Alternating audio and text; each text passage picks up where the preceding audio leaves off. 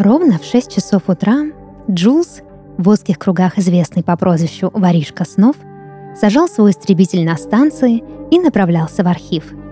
Обычно в это время заканчивался его рейд, во время которого он по приказу своего начальства летал по ночному городу и собирал чужие сны.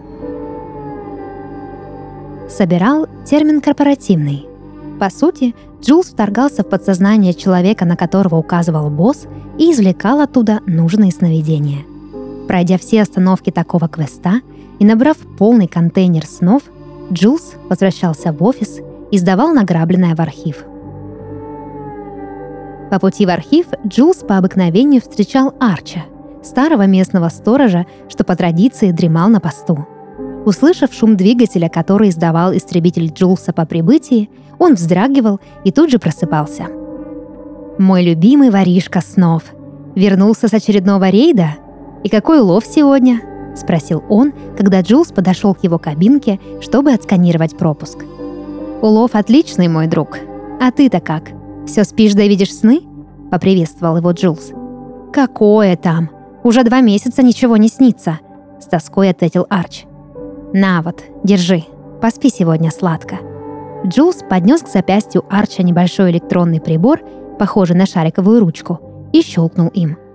«Ай!» — вскрикнул Арч и стал судорожно тереть место укола. «Да ладно тебе, как комарик укусил!» — подбодрил его воришка снов. «Балуешь ты меня, Джулс. Себе-то хоть оставил?» — спросил охранник. «Я предпочитаю спать без сновидений», — ответил Джулс и подмигнул старику. «Бывай, старик. Сладких снов... Пока, Джулс».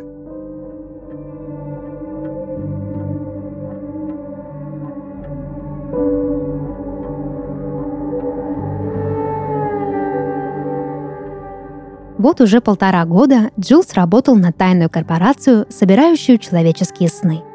Чаще всего конечной целью сбора была продажа. Заказчики были самыми разными, равно как и цены, которые они платили за эту услугу. Некоторые сны отправлялись в исследовательский центр, где местные ученые использовали их в разработке особых технологий. Каких именно, Джилс не знал. Эта информация была засекречена, а собирателям, то есть таким как он, доступ к ней был запрещен. Все, чем располагал Джулс, были электронные аватары людей, чьи сны необходимо было извлечь. Выглядели аватары как цифровые открытки, на которых заказчик писал имя и координаты носителя сна или жертвы, как их в шутку называли работники. По аватару Джулс мог вычислить носителя и с помощью иссушителя, специального устройства, извлечь необходимый сон – но Джулс был искусным воришкой. Он давно изобрел свой собственный прибор для извлечения. С помощью него, в свободное от работы время, он украдкой подворовывал сны разных богачей, которым они снились постоянно, и отдавал тем, кто снов давно не видел или не мог видеть вовсе. Сновиденческий Робин Гуд. Так Джулса назвал Арч, когда тот в очередной раз поделился с ним награбленным, чтобы старик мог поспать как следует – Свои собственные сны Джулс давным-давно извлек и спрятал. Вернее, один единственный сон, который часто ему снился. Зачем спрятал? Все очевидно, чтобы не украли другие собиратели.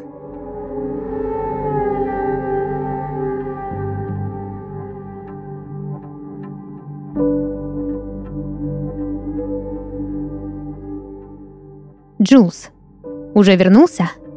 Зайди ко мне сказал Дрога Морфетикус, глава отдела собирателей и руководитель Джулса. Это он выдавал таким, как Джулс, аватары жертв и следил за исполнением заказов. Дрога был большой шишкой в компании, и многие боялись его.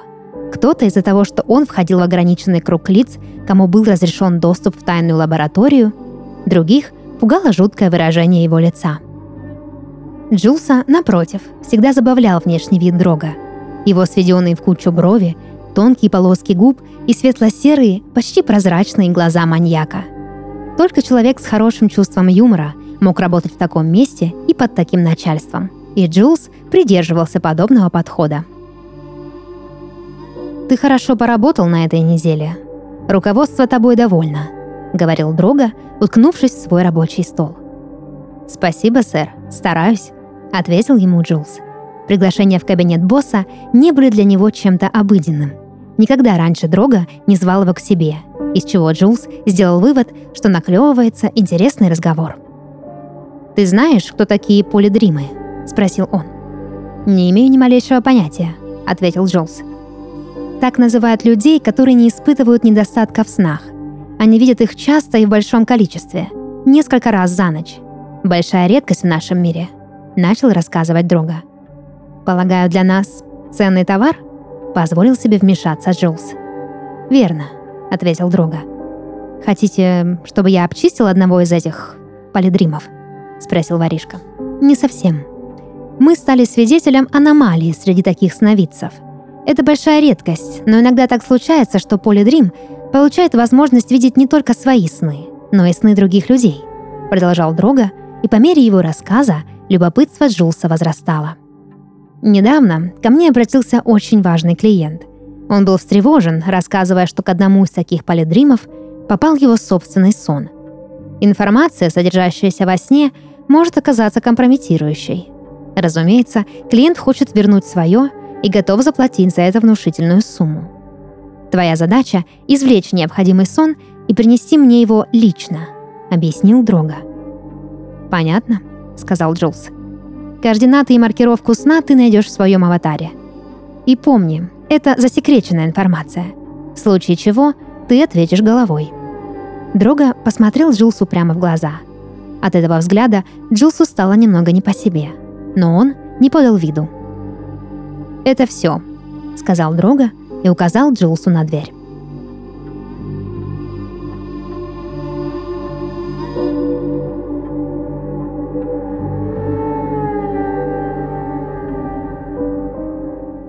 Этой же ночью Джилс прибыл на место, указанное в аватаре. Это был роскошный пентхаус, на верхнем этаже которого уже успели погасить свет. Жертвой оказалась женщина, спящая на большой кровати среди шелковых простыней и бархатных подушек. В полумраке Джилс заметил, что ей повезло не только со снами, но и с фигурой. Она была стройной, высокой, с аккуратными формами, что спокойно вздымались от каждого вздоха. Немного покопавшись в роскошном постельном белье, Джулс нашел ее руку и аккуратно взял в свою. На запястье женщины были видны многочисленные уколы от иссушителя. «Как часто тебя навещали, родная?» – подумал Джулс про себя, рассматривая руку женщины. Ему стало ясно, что он далеко не первый собиратель, которого посылали к этой бедняжке. Должно быть, она успела многим насолить своим неординарным талантом.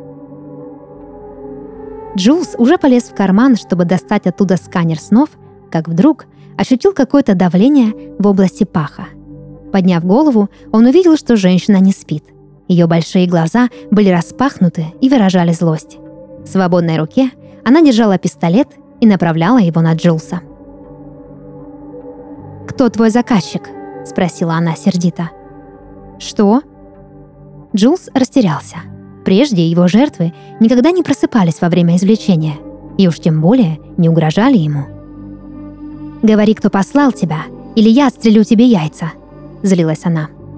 «Воу, дамочка, полегче. Я пришел с миром. Давай-ка ты уберешь свою пушку, и мы поговорим», — торговался Джилс. «Разговора не будет. Разве что ты не пришел сообщить мне имя того, кто тебя послал», — настаивала она. «Как-то сложно думать, когда кто-то тычет дулом в яйца», — продолжал Джулс. «Ты уж постарайся поднапрячься», — усмехнулась она. «Может, это ты мне скажешь, кому ты перешла дорогу? Покопайся в своей черепушке. Там много интересного, учитывая, как часто тебя навещали», — спросил ее Джулс. Женщина на секунду задумалась. Злость на ее лице сменилась отчаянием. Она убрала пистолет и села на край кровати. Я не знаю этого человека. Ни разу его не видела. Каждую ночь мне снится сотня разных снов. Иногда это фантазии детишек о Санта-Клаусе и сладкой вате, влажные мечты влюбленных. Черт возьми, я вижу даже сны собак. Но последнее время мне снится какой-то мрак. Кто-то замышляет что-то очень мерзкое, страшное, а я вынуждена все это держать в голове. Ты хоть представляешь, каково это? рассказывала женщина, и на глазах у нее выступили слезы. «Звучит дерьмово», — согласился Джулс. каждую ночь такие, как ты, вламываются в мой дом и тыкают своими иголками. Сначала я не подозревала, что происходит, а затем стала включать на ночь камеру слежения. Вы приходите, что-то извлекаете из моей головы, а на утро я не могу вспомнить чего-то. Мне кажется, я схожу с ума. Я уже не различаю, где мои сны, а где чужие. Что я помню, а что мне подкинули. Я хочу, чтобы это прекратилось. Ты можешь мне помочь?» — спросила она с надеждой в голосе. «Как?» — уточнил Джулс. «Ты можешь извлечь все?» Джулсу стало жаль эту красивую женщину, чей рассудок постепенно превращался в кашу. Он сам уже давно забыл, каково это — видеть сны. Свои сны. Как чужие влияют на мозг, он не знал вовсе. Джулс никогда не был особенно сентиментальным, но, видя перед собой сломленную и отчаявшуюся жертву, вдруг захотел помочь ей. «Ты сказала, что после каждого извлечения ты забываешь что-то. Что же будет, если я извлеку все?» Джулс размышлял вслух, смотря на женщину. Ее большие красивые глаза задергались. Она размышляла. «Должно быть, я забуду все?» «Ты готова к этому?» — уточнил Джулс. «Это лучше, чем видеть все, что вижу я, а затем жить с этим, размышлять об этом, сомневаться, стоит ли об этом кому-то рассказать и не убьют ли меня за эту информацию». «Хорошо, я заберу все», — согласился Джулс. «Будет больно?» — уточнила женщина. «Не знаю». Джулс подошел к женщине и сел рядом. Она протянула ему свою сколотую руку и с надеждой посмотрела в глаза. Вблизи она показалась ему еще красивее. Усталая, измученная, слегка растрепанная, но очень выразительная. Приставив иссушитель к ее запястью, Джулс приготовился нажать на кнопку. Раздался характерный звук. Женщина запрокинула голову назад и громко застонала – Джилс подхватил ее и обнял. Прежде чем извлечение было завершено, она открыла глаза и сказала. «Тот сон, тот сон, за которым ты пришел, в нем был ты».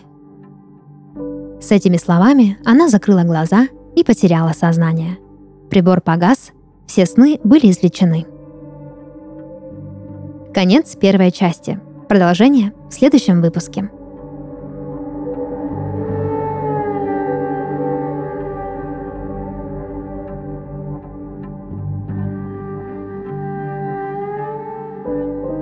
Это подкаст «Сны» и его ведущая Дарья Харченко. Сегодня я читала рассказ, написанный по своему собственному сну.